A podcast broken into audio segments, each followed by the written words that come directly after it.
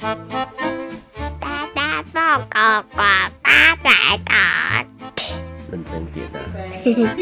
人生不苦苦大大度，调皮鬼他骨彩，累累不忘爱，溜溜溜溜溜，溜溜溜。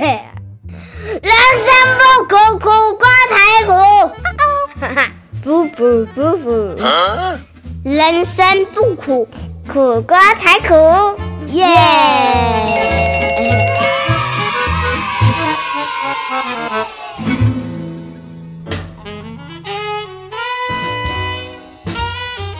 从奥运的开幕式以来，到现在比赛已经进行到了尾声了。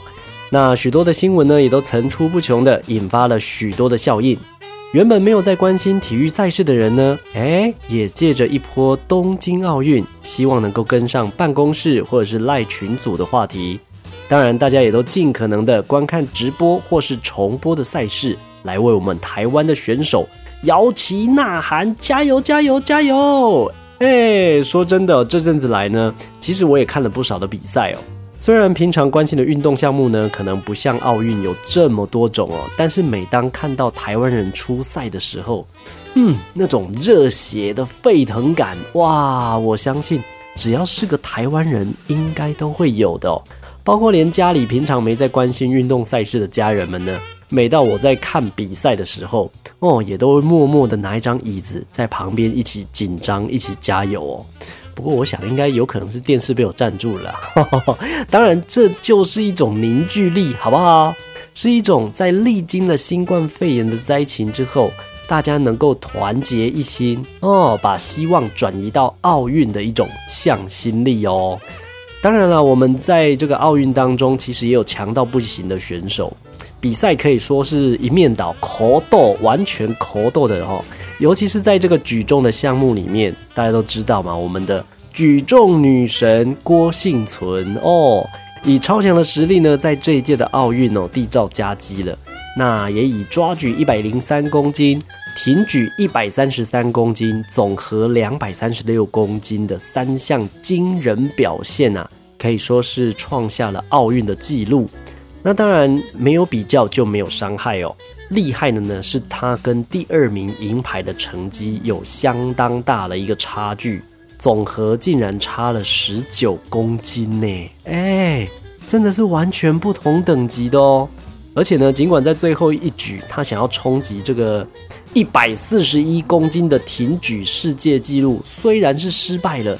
但是呢，仍然是以非常大的一个优势来夺得我们个人第一枚的奥运金牌哦。而且有看比赛的啊，大家都会看到那个最后那个躺在台上的那个笑容那个照片呢，哇，说真的，虏获了不少粉丝的心哦，也占据了各大媒体的版面。那像这种完全没有办法跟郭幸存相比的比赛成绩呢，其实。还没比之前啦，其实就原本就期待他能够再破纪录而已，也就是拿到金牌，好像是意料中之事而已哦。所以自然而然比赛的紧张感好像就没有其他项目这么的强烈了。那当然，在举重另外一边六十四公斤量级的比赛呢，我们台湾的这个陈文慧比赛可以就说是比较更加的紧张一点了，因为每个国家的选手之间呢举起来的公斤数，我可以说是在伯仲之间。哦，所以呢，难免就会让人家很担心哦。默默的呢，看比赛的时候就会咬紧牙关，然后手握拳头，哦，为我们的陈文慧加油加油！哎，那个陈文慧啊，那也不负众望，在抓举一百零三公斤顺利的举起，那抓举的部分成绩呢，名列第四哦。但是在挺举的部分呢，陈文慧手把就举起了一百二十七公斤，一度并列第一哦。但是呢。后面的加拿大选手，哎，随后就举起了一百二十八公斤，又给他超越了，很烦呐。那当然，意大利选手呢也举起了一百二十八，又把他挤到第三了。那陈文慧呢，顶挺举第二把呢，就一口气要把这个重量增加嘛，毕竟你要提高之后，你才有这个机会能够赢嘛，对不对？所以他一口气把重量增加到一百三十公斤，可惜啦，这个两次举呢都没有过。那本来以为呢要被紧追在后面的选手给追过了，结果呢，哎，后面的也没有举过，所以呢，突然之间默默的最后呢就以两百三十公斤来拿下了铜牌哦。所以陈文慧呢，其实呢也扮演着黑马。第一次参加奥运呢，就在这个冬奥女子举重六十四公斤级呢摘下铜牌哦，真的是要给她掌声鼓励一下。那当然，在这个举重项目里面呢，其实就可以看到各国选手之间呢，在失败没有顺利举起来的那个当下，那个神情的变化，跟在举重进行当下的那种力跟美。那因为现在摄影机都非常科技，然后也非常高速化嘛，对不对？所以可以把每个人的动作啊、跟表情啊，都捕捉的真的是栩栩如生哦。在看比赛的当下，仿佛就好像身临其境，陪在举重选手旁边一起来比赛一样哦。当然，这个看比赛的时候，那个肾上腺素啊，也是会一直跟着起起伏伏的。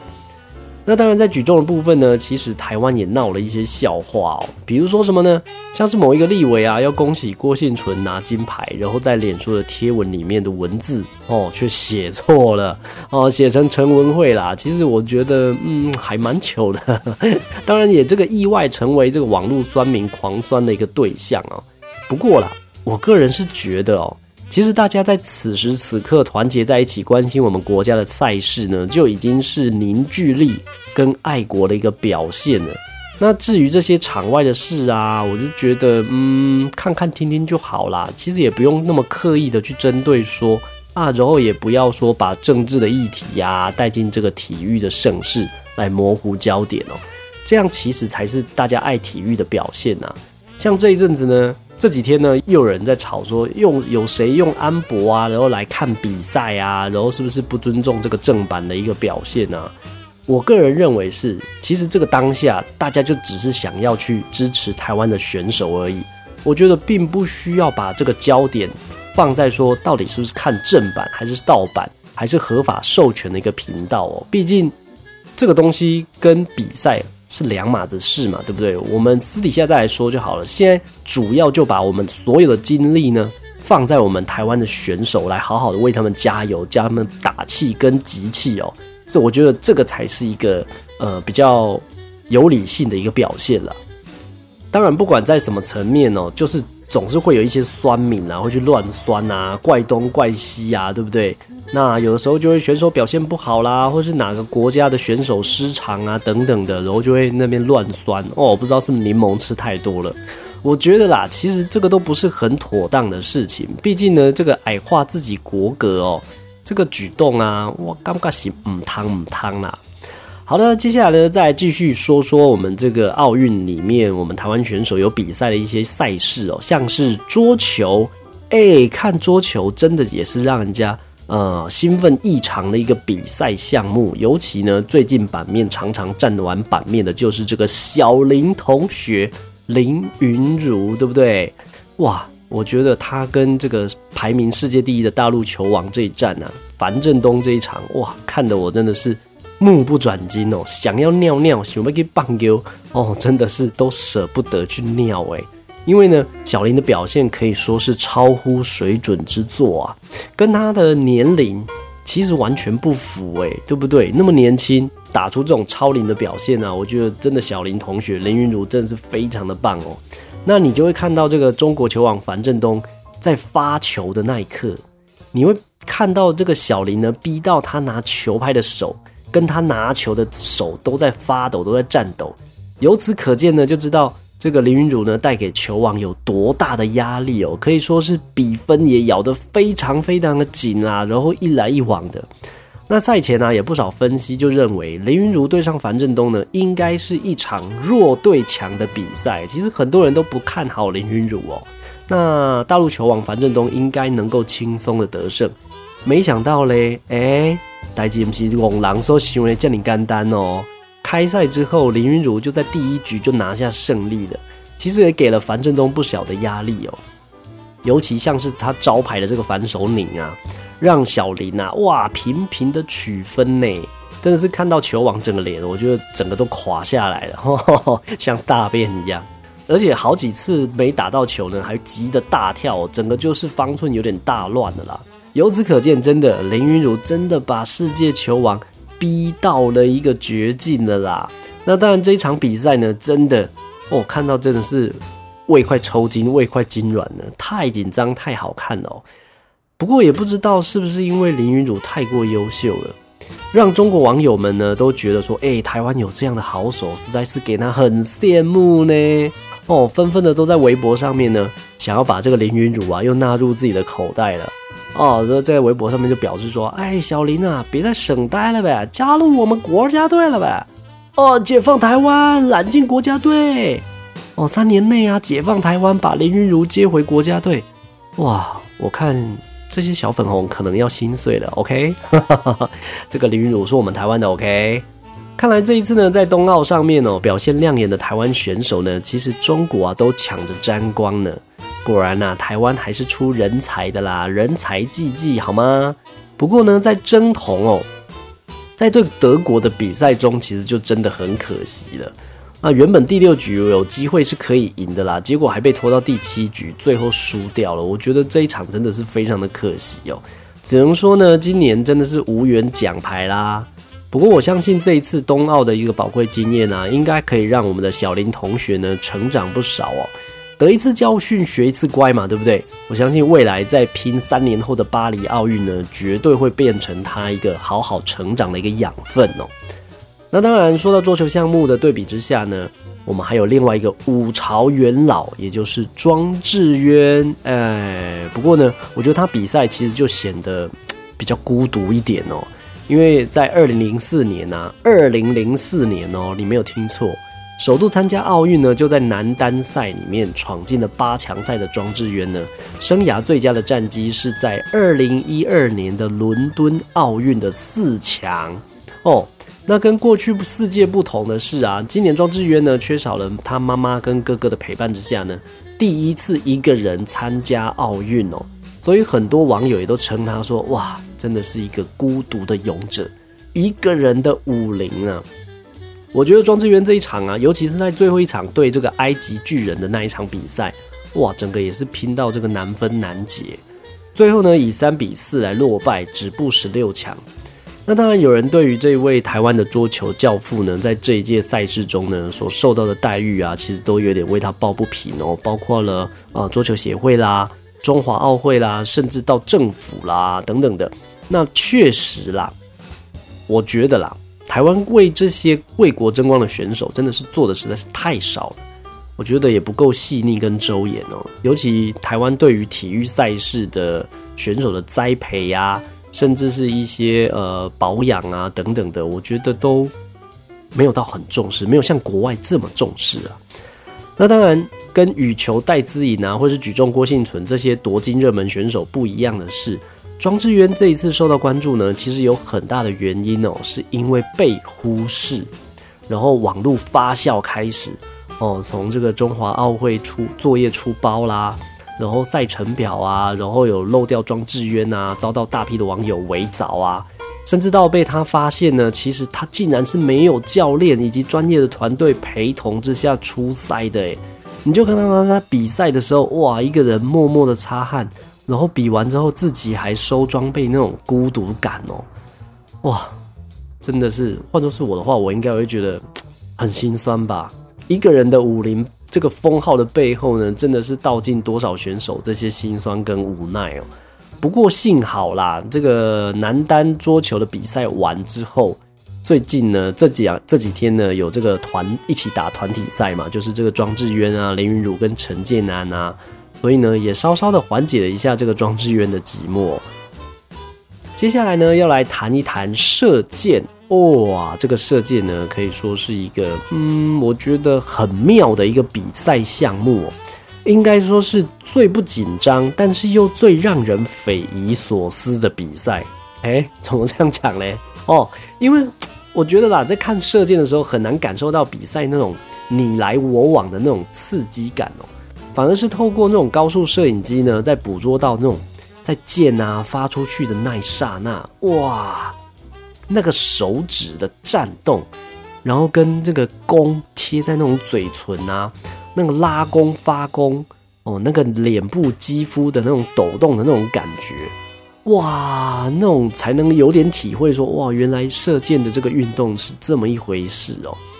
所以呢，应该也算是一个比较沉寂，也需要心理调整的一种运动啦。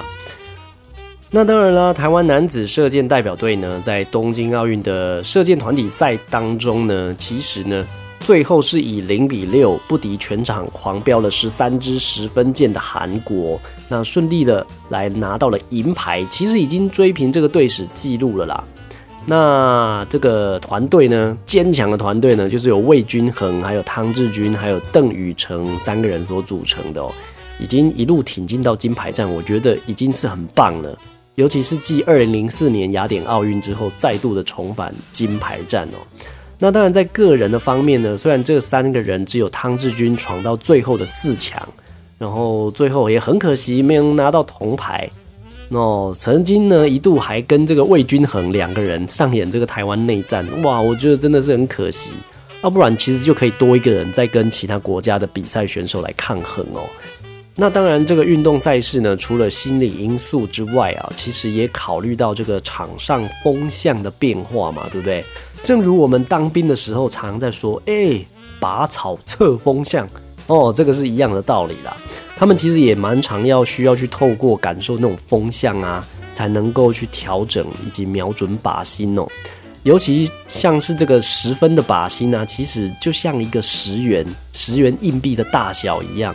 由此可见呢，这个射箭真的是需要耐心跟毅力的一项运动项目哦，不像我们看电影一样哦，看电影你会看到神射手嘛，对不对？随便射啊都能命中靶心，然后还能做一堆高难度的动作哦，代金不是功狼，兽行为叫你干单。OK，当然东京奥运射箭团体赛呢，由南韩，然后还有台湾的中华队跟日本拿下了金银铜牌，其实把前三名呢都留在亚洲了。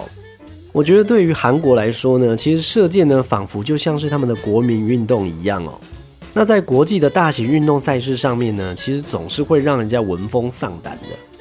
那这一次的韩国呢，团体赛事呢，其实也由韩国公认的传奇射手、王牌选手跟最强怪物新人所组合而成的哦。其中呢，第二局啊，我有看。更是设下六十分满分的成绩，真的是让人家非常的傻眼呐！这根本就是神射手，你知道吗？哦，这个就是韩国的部分呐。另外呢，在这个射箭比赛呢，也有引起大家注目了，还包括了这一个哦，在女子射箭比赛当中有女版鹰眼之称的，来自哥伦比亚的二十一岁射箭女神 Gerardo 哦，吉尔拉多。哇，真的，她的高颜值跟高实力，还有这个性感的穿搭哦，真的是被网络热搜了。童年时期的 Girardo 呢，其实是一个游泳跟足球的运动员哦。那为什么会转过来射箭呢？其实是因为喜欢《饥饿游戏》当中的主角凯尼斯哦，才开始学习射箭的。那当时台湾呢，其实其实许多的 FB 也开始风行了他在射箭场的一个照片哦。大家都会在网络上说啊，哇，爱神丘比特，请把箭射进我的心吧，或者是我又恋爱了等等之类的发文哦。这个呢，也是在这一次的奥运呢引起大家的关注的一个，算是一个焦点啦。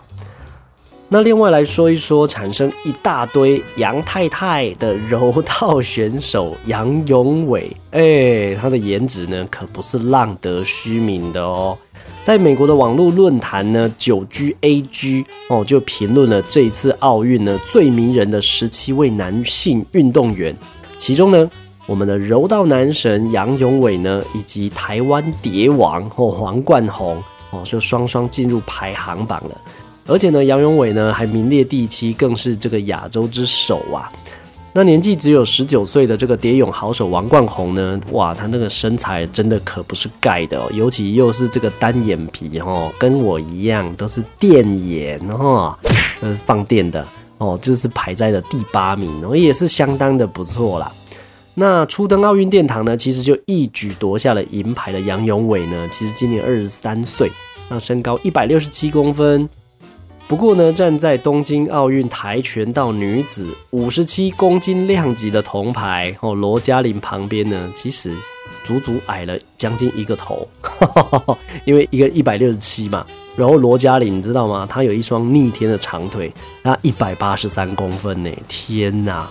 哦，真的是灰熊的馆呐，让人家羡慕了哈。尤其是我们这种矮个子的，哦，可以说是台湾跆拳道史上呢身高最高的一个女子选手了。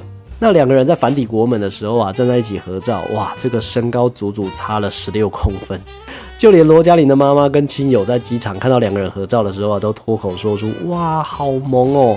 还叫这个罗嘉玲呢，应该要贴心的配合杨永伟啊，用这种绅士腿的方式来降低一下身高哦，让两个人呢稍微比较平均一点啦。不过呢，像是杨永伟跟罗嘉玲呢，也是在这种近距离比赛来为我国争光的一个好手。尤其呢，跆拳道跟柔道比赛呢，又是在这个奥运比赛当中呢，刚开始就比赛的一个项目哦。临场反应呢，跟意志力其实都在在的考验着他们。那当然，他们也是不负众望的，为我们拿下了非常好的佳绩哦。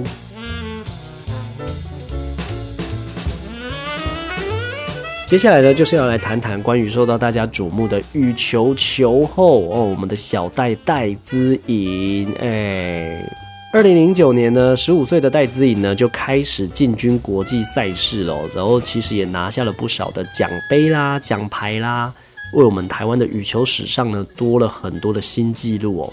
那一直到了二零一六年十一月的时候，戴资颖参加了香港的超级赛。他在决赛中呢，其实就首次的击败这一次四强战的印度的新度哦，就拿下了后冠哦，也拿下了生涯第二个香港公开赛的冠军。那同时呢，戴资颖的世界排行积分呢，也超过了前任球后卡罗列娜马林，也成为了台湾历史上第一位的世界球后哦。那刚开始的前三场比赛啊，分别是对战瑞士的贾奎特。然后还有越南的阮翠玲，以及法国的齐雪菲。其实这三场呢，说真的啦，我看起来真的是 take easy 吼，轻松过关啦，也可以算是口斗的比赛，哦，干干单单、简简单单的，可以算是小戴呢，非常的游刃有余哦。那也给予对手应有的尊重哦，不会说是啊戏弄对方啊等等的。但是呢，关键在于第四场对战泰国的伊瑟农，哇哇哇哇哇哇哇，这可以说是本届奥运可以说是非常强的一个对手了。伊瑟农呢，其实在世界排名排名第六，那其实也拥有强劲的实力哦。戴资颖呢，生涯中呢跟他碰头了二十九次，那战绩呢是十五胜十四败，也就是一半一半啦。两人的实力呢？可以说是在伯仲之间哦。而在世界前十的女单选手之中啊，戴资颖一度对战的败多胜少的，也只有这个伊瑟农哦。所以呢，也被视为是这个戴资颖的这个死敌啦。那在今年初的泰国羽球公开赛之中呢，戴资颖呢其实偏偏嘛就输球了，然后幸好啦，就是化解了伊瑟龙四个赛末点哦，然后最后呢挺进了冠军赛。那当然，这一次呢，跟泰国伊瑟龙的对战呢，可以说是也是看的肾上腺素直飙哦，因为一度两人为了救球啊，都扑身跌倒，然后双双的跌坐在场上哦，而且呢，第一局呢还被这个泰国拿下来，后来呢，小戴是靠着一步一脚印哦，把分数慢慢的拿下。那双方也是纠结到了第三局才分出胜负哦，那也演出了逆转胜，哎，真的很难得。小戴的抗压力呢，也可以说是非常的强哦。那最后呢，大家也有看到了嘛，对不对？这个伊瑟农呢，其实也哭得跟泪人儿一样的，真的是一场非常精彩的一个有高张力的一个比赛啦。那当然。比较让人家觉得可惜的就是最后一场的金牌战哦，对战这个中国的陈雨菲，哇，也是厮杀的非常难分难解。我相信应该是前两天这个台湾许多人看这场真的是看得咬牙切齿啦。不过说真的啊，中国大陆的陈雨菲呢，利用防守还有这个小戴的失误呢，其实最后成功的拿走了金牌哦。虽然很气啦。但是呢，陈宇飞真的打得很好，那小戴也打得非常的不错，也都是高水准之作了，真的非常的谢谢他们两个给我们这么精彩的一个夜晚哦。那也期待呢，戴资颖小戴呢，二零二四呢能够再战巴黎奥运喽。那当然啦，在这个羽球女单的比赛当中呢，看小戴焦点就是看这个小戴的控球嘛，跟这个前场小球的一个细腻度，对不对？那换作是羽球，我们的男双的林洋配，哇，这个也是话题人物哦。王麒麟搭配上李阳，那其实场场也都打得非常的艰辛哦。尤其啦，我觉得赢了日本第一的双打之后，哇，真的是爽到一个不行哦。那男双打羽球啊，真的就是感觉到非常很急速的一个对战哦，那种速度你来我往的，真的看得非常的过瘾哦。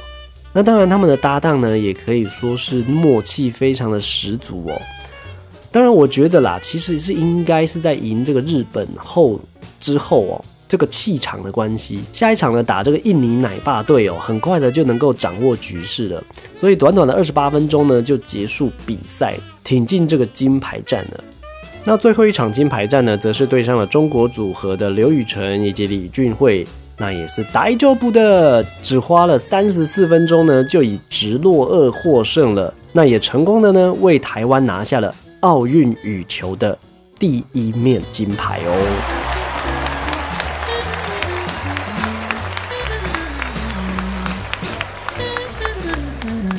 呃，羽球的部分我们讲完之后呢，接下来来讨论一下关于这个奥运跳水比赛。吼吼，这个我也有稍微看了一下哦。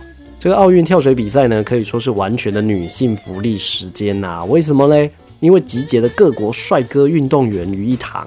尤其跳水比赛呢，这个万恶计分板，我相信有看比赛的呢，绝对非常的清楚哦。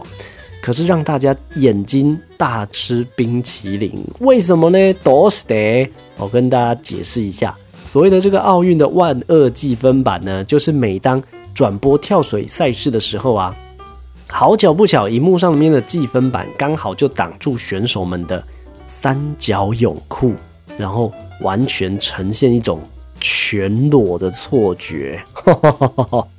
我想很多女性朋友呢，应该。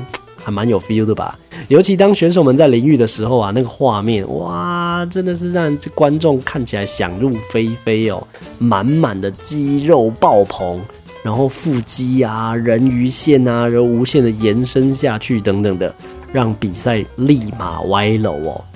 我只能说，这个摄影师啦，其实太会抓角度了哦，也成了这个女性观众最期待的奥运桥段之一哦。我周边的一些女性朋友也都说，哇，这个跳水赛事一定要给她关注一下哦。虽然说，呃，没有台湾的选手，不过呢，跨开嘛是，嗯，不错的啦哈。当然，对我们这个男生啦，感觉起来是比较无感啦。但是我有很多女生朋友，真的纷纷的都在 FB。抛上这个转播图哦，然后直呼呢，这个跳水的比赛呢，真的是假又可以过把揪的比赛啦。另外呢，还有这个许多的比赛哦，像是我国选手也有参加的这个射击比赛哦，非常漂亮的郑健妹、吴佳颖还有田家珍哦。那因为这样的比赛呢，其实同时间呢，各国选手一起射击，所以真的也没有办法说出一个所以然来，以及看到这个比赛的张力。那只能以结果论了。那当然，最好成绩呢，也是就止步于这个吴佳颖在第五名的成绩。那田家珍呢，则是在第八。那这边也不得不说啦，其实韩国人的射击，韩国人哦，他的射击跟射箭真的很强诶。哦。这个射击跟射箭呢，其实他们都在奥运里面取得非常棒的一个成绩哦。那也不知道啦，是不是跟看这个古装韩剧一样？哦，从很久很久以前那个年代嘛，对不对？有很多穿古装的那种这个韩国古代的人哦，对于这个射箭跟射击啊，这些勾扎郎就有涉猎跟练习哦，所以也许是从以前就开始有这个基因存在的啦。那另外像是这个拳击的赛事部分呢，我也有稍微涉猎一下，也有看了一下。那虽然没办法及时看到这个打中部分啊有多少分数啦，然后但是呢，我看其中的这个吴诗怡对上巴西碧翠丝的这个这一场，哇，其实也非常的精彩跟紧张哦。虽然我国的吴诗怡呢这个露开嘛，手长脚长的，非看起来好像非常厉害的，但是巴西选手呢其实也不是省油的灯哦。像是巴西的这个碧翠丝啊，其实短小精干型的，而且手臂啊看起来超粗的。再搭配上整只手臂的那个刺青呢，哇，这看起来整个就是比吴诗怡凶上不少。那果然真的实际在场上打起来哦，也是这种短小精干型的。那速度呢，其实也快上了许多。尤其这个气势跟气场啊，整个超强。那整个感觉呢，就是哇，又狠又快的感觉。那在其实中南美洲嘛，这个拳击项目本来就是他们热衷跟擅长的一个体育赛事的。那当然这个部分呢，我们的选手呢虽然输掉了，那我们的选手呢赢在哪里？赢在年轻哦。尤其我们这一次呢，就取得了四张拳击女将的门票哦，可以说是呢在拳击的运动当中呢，台湾也慢慢的崛起了。那加紧训练的话呢，我相信未来还是有机会能够在奥运的赛事里面哦，来拿到奖牌的哦。好的，以上呢就是我这一次奥运以来有看比赛的一些浅谈啦。那我相信呢，在这个关心台湾选手跟关心国家赛事呢，很多的网友跟很多这个听众朋友也都跟我一样哦，我们都有一颗爱国的心嘛。那至于场外的一些。酸言酸语啦，然后是否看这个合法授权频道啊等等的，我们在这边呢就不再多说了。那也希望大家不要再去讨论这些了嘛，对不对？我们现在最重点就就是要帮我们台湾的选手剩下的赛事好好加油跟集气的哦。所以真的不要在这个网络上再让其他国家对我们台湾来看笑话了，OK？好的，今天的节目呢就到这边告一个段落。喜欢我们人生不苦苦瓜才苦的朋友们呢，欢迎上我们的脸书粉丝团来为我们按个赞。然后有问题的话呢，也都可以上 FB 来跟我们一起来讨论哦。OK，我们人生不苦苦瓜才苦，我们下周见，拜。